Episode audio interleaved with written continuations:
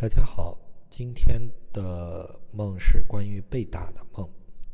梦境是这样的：老板是我曾经的老师，他有事情怪我。老板的手拿着棍子，梦里我感觉我很内疚，觉得自己错了。既然你怪我，那就打我呗。我很激动地抓着他的手打我自己。那这个梦其实这样看。就会是一个明显的揭示梦主现实中行为模式的梦，也就是说，他遇到他很重视的人，他跟内向的人坐在一起的时候，那首先他找的这个重视的人呢，就是会是一个比较苛刻的人，而这个时候呢，那个人就会一直的怪他，他就会把原因都怪到自己身上。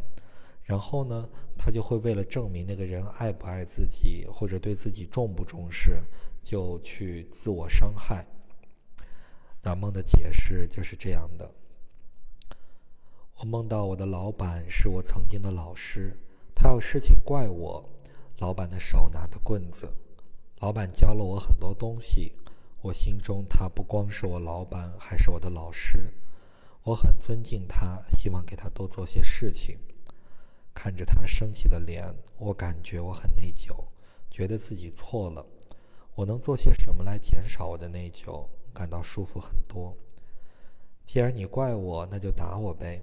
我很激动地抓着他的手打我自己，一方面是因为内疚，另一方面是想看看他会不会心疼我。打在我身上，疼在他心里。老板的脸上露出了不忍的表情。